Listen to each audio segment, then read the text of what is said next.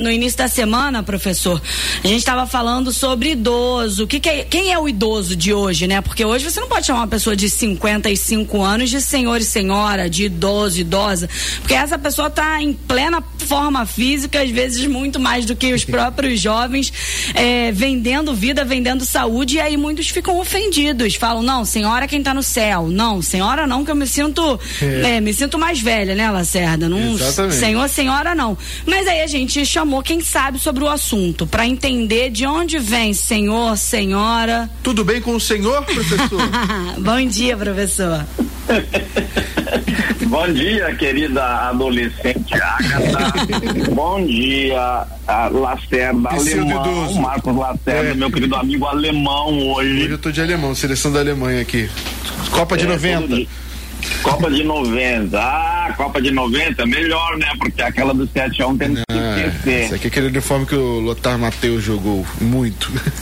Isso. Hoje eu, o, a Agatha fez muito bem essa pauta, porque é, é, são essas coisas simples que encantam aqui no programa para a gente ver por que, que elas às vezes dão problemas. Então, o Senhor é, é um tratamento respeitoso idoso faz jus ao respeito porque há uma na cultura, em todas as culturas, uma reverência maior à pessoa de mais idade. Inclusive, em algumas culturas, o poder é, exige um mínimo de idade para o ocupante, não é? De alguns cargos. É, essas coisas é, continuaram em muitas repúblicas modernas, num tempo em que a expectativa de vida, Agatha, e Marcos Lacerda hum. e, sobretudo, nossos ouvintes, era assim de 50 anos. Hoje é. a expectativa de vida é, já passou dos 80, 90, alguns já passaram dos 100 anos e continuam lúcidos e falando bem, então, escrevendo bem, como é, é o caso, e de algumas pessoas que eu conheço com essas idades. Então, o que, que é o idoso? Como é que ele é ofensivo? Ele é ofensivo sempre pelo contexto. Outro dia eu conversava com o Paulo Marinho, aí da Band, e a gente conversava isso. Se, se, os jogadores dissessem, ah, o negão entrando em campo é garantia é, de bicho, quer dizer, de, de, de uma, bicho de uma gorjeta, de um bônus, não é? Mas era respeitoso, justamente porque o negão era um tratamento querido para o Pelé. Agora, o ofendido sempre sabe quando usaram contra ele. E no caso do idoso, Agatha, ela é uma palavra que substituiu é, outras referências para porque se chegou à conclusão que velho não não é muito boa palavra. Eu sinceramente prefiro ser chamado do velho que eu sou, 73 anos, do que de idoso. idoso é uma coisa assim, qualquer um pode ser é, idoso, né? Tem idade é idoso, né? Se convencionou a divisão das faixas etárias assim: a criança, o adolescente, o jovem, o senhor e o velho. Só que essas fronteiras foram colocadas bem mais adiante. O, o professor, teve um, um, ouvinte, agora eu não vou lembrar, eu acho que é Luiz Cláudio, Luiz Carlos. Quando a gente estava com essa discussão aqui no, no primeira edição em relação a, a idoso, velho e tudo mais, ele se auto-intitulou velho e falou assim: olha, Lacerda, é, ligou aqui para redação. Você, Lacerda, para mim, idoso é uma coisa médica é uma coisa hospitalar. É, idoso conta da faixa etária e, e aí eu acho ele explicando isso né eu Carlos. acho que se me chamar de idoso está me dizendo que eu sou doente, que eu já tenho uma idade hospitalar avançada, digamos assim.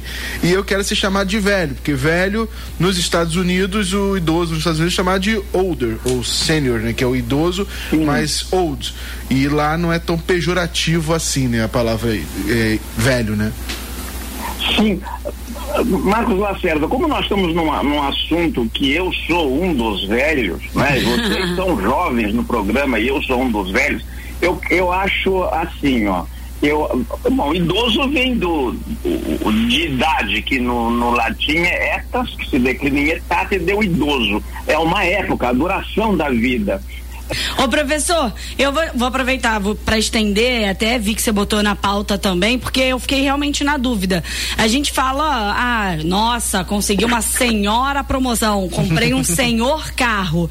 Por que que a gente muda tanto o significado da palavra senhor que ele sai de um pronome de tratamento para virar, não sei, adjetivo quase?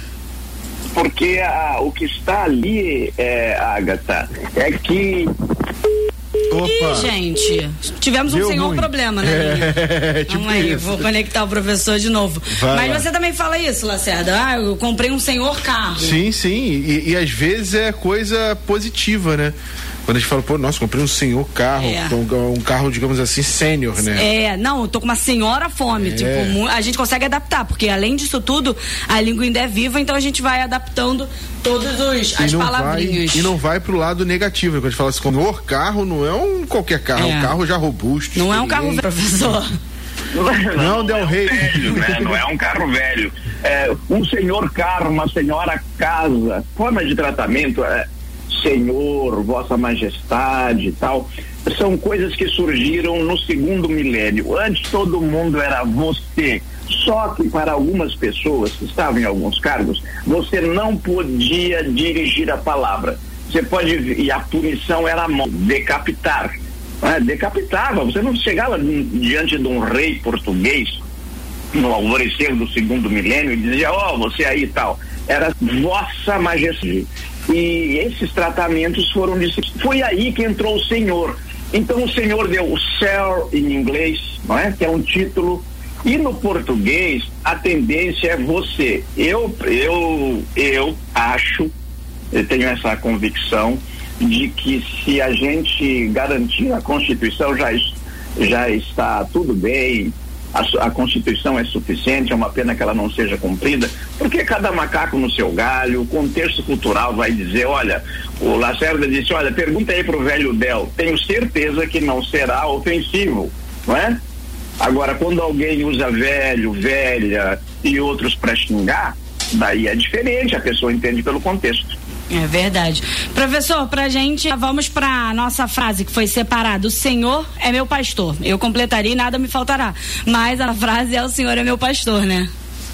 Então, se a gente fosse fazer literalmente a leitura dessa frase e da, e da, da forma como a, as diversas igrejas concebem, né? O próprio Papa, é, chama os fiéis de rebanho, diz, está rebaixando, está nos tratando como animais, como ovelhas vem aí o contexto. O Senhor é meu pastor porque porque é uma ideia de um Deus que cuida como o pastor cuidava dos animais. Por isso ele tem armas, tinha aquela varinha na cintura e o não é? Então a, a do, do Senhor é meu pastor é tirada de um salmo, que em algumas edições da Bíblia é o número 22, outra é o número 23, mas o primeiro pastor assim nomeado foi aquele pastor que depois se tornaria rei, o rei é, Davi, é, ou então, numa outra versão, o Gessé.